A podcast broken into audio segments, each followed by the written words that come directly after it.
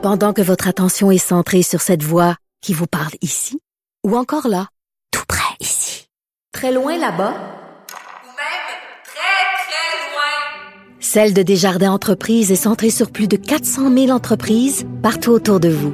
Depuis plus de 120 ans, nos équipes dédiées accompagnent les entrepreneurs d'ici à chaque étape pour qu'ils puissent rester centrés sur ce qui compte, la croissance de leur entreprise.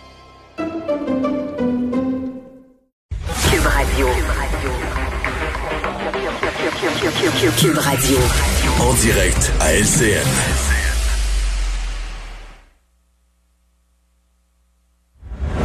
Allons retrouver maintenant Geneviève Peterson dans nos studios de Cube Radio. Salut Geneviève. Salut Julie.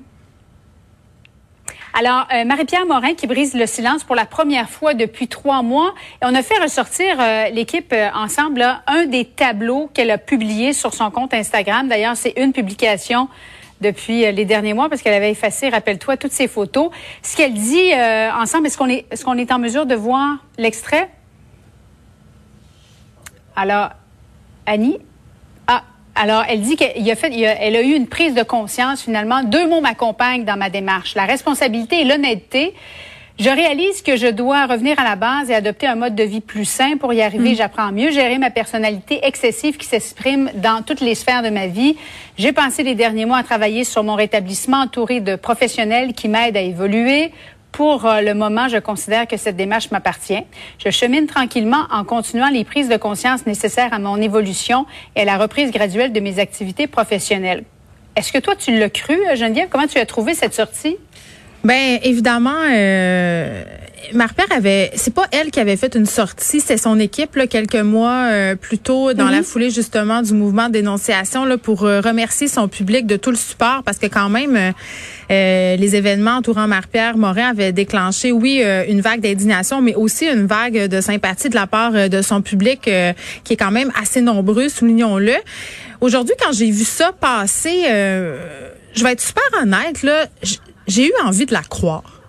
J'ai eu envie de la mhm. croire euh, parce que, bon, euh, Marie-Pierre Morin, elle a fait son pain et son beurre euh, sur le fait d'être la fille sans filtre, la fille sincère, la fille qui est pas vraiment en train de, de jouer à être quelqu'un d'autre, même si, bon, on s'est peut-être rendu compte qu'elle était différente de ce, ce à quoi on s'attendait, mais on dirait que cette, cette caractéristique-là qui lui est propre continue de la suivre, même dans ses excuses. Donc, mon premier réflexe, ça a été ça, ça a été de la croire.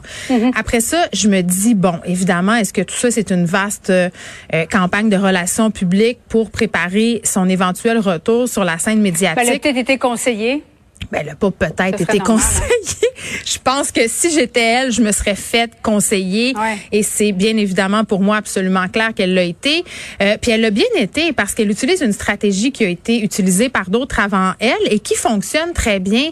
C'est clair que quand quelqu'un a tort et que la personne se braque et que la personne dit c'est pas vrai, euh, c'est moi la victime, hein, pour faire référence à certaines autres personnes qu'on connaît, euh, ça fonctionne pas. Mais quand on avoue ses torts, quand on dit ben écoutez j'ai mal agi, je vais me faire soigner, je vais chercher l'aide dont j'ai besoin et je vais vous revenir, c'est déjà plus gagnant. Tu sais, le proverbe faute, à de, euh, faute avouer à demi pardonner, il n'existe pas pour rien. C'est quoi, Geneviève? Moi, je suis convaincue qu'elle va revenir encore plus en force qu'elle l'était parce que les personnes vulnérables au Québec, on aime ça, ça nous réconforte dans nos défauts. On se dit ah, elle est pas parfaite. Ben moi non plus, je suis pas parfaite, puis je me reconnais dans certains de ses défauts. Moi, je suis convaincue qu'elle va revenir encore euh, plus populaire, plus aimée qu'elle l'était déjà beaucoup auparavant. Crois-tu? Oui et non. Puis il y a deux affaires euh, que je trouve intéressantes dans cette histoire-là. C'est est-ce qu'on aurait continué à aimer autant et à suivre Marie-Pierre Morin autant si c'était pas cette belle jeune femme justement dynamique qui nous a habitués à sa personnalité attachante et sans filtre? Je le sais pas. Tu inverse les rôles si c'était euh, Madame Safia Nolin qui l'avait mordu puis qui revenait avec sa rédemption. Je suis pas certaine qu'on serait aussi diligente aujourd'hui. Après mm-hmm. ça, euh, ben c'est sûr que les personnes qui l'aiment ont continué euh, de la suivre parce que évidemment tout le monde a le droit à l'erreur, c'est ce qu'on aime croire dans la vie.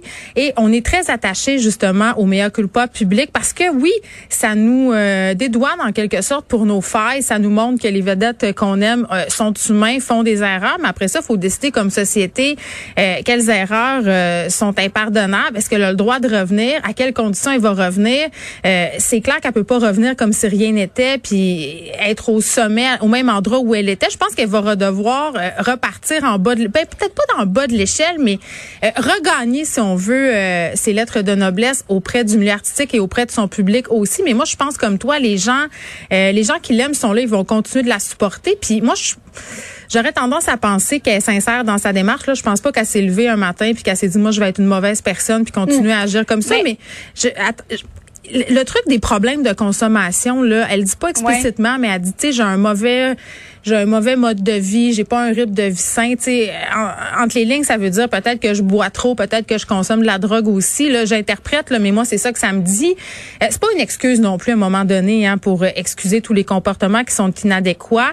Ça peut expliquer certaines affaires, mais en soi, ça ne les excuse pas. Je pense que c'est important aussi de le préciser. Geneviève, je te pose une question en terminant. Elle est de l'invité, par exemple, d'une émission ce vendredi, Marie-Pierre Morin. Est-ce hmm? que tu vas écouter l'émission? Clairement. ben oui. Moi aussi. C'est sûr. Alors voilà je pense qu'elle va pouvoir aller chercher d'autres contrats euh, comme elle avait. Mais attends, merci beaucoup. Attends, mais deux secondes. Est-ce que les commanditaires vont encore vouloir s'associer à elle? Parce qu'elle tirait beaucoup de ses revenus des commanditaires Après un pardon, une thérapie, plusieurs mois d'absence, euh, elle a perdu tous les contrats qu'elle avait. Moi, je pense qu'elle aura pour certains payé assez cher sa peine. Elle va être encore en punition un petit bout, je pense, au niveau des commanditaires. Ça, c'est ma prédiction. bon après-midi. Euh, non, mais on fait une gageure tout de suite. Combien, dans combien de temps elle sort, tu penses? Euh, pour sa nouvelle carrière, un, un comeback? Oui, en janvier. Quand est-ce qu'elle va reprendre sa vie professionnelle? Janvier. Moi, je pense que c'est janvier. Janvier, OK, moi je dis printemps. OK. Ben c'est quand même ouais, OK. Je sais pas qui qui gagne va, va avoir quoi là, mais c'est pas grave, on, va s'en reparler. OK. Bye. Merci Geneviève.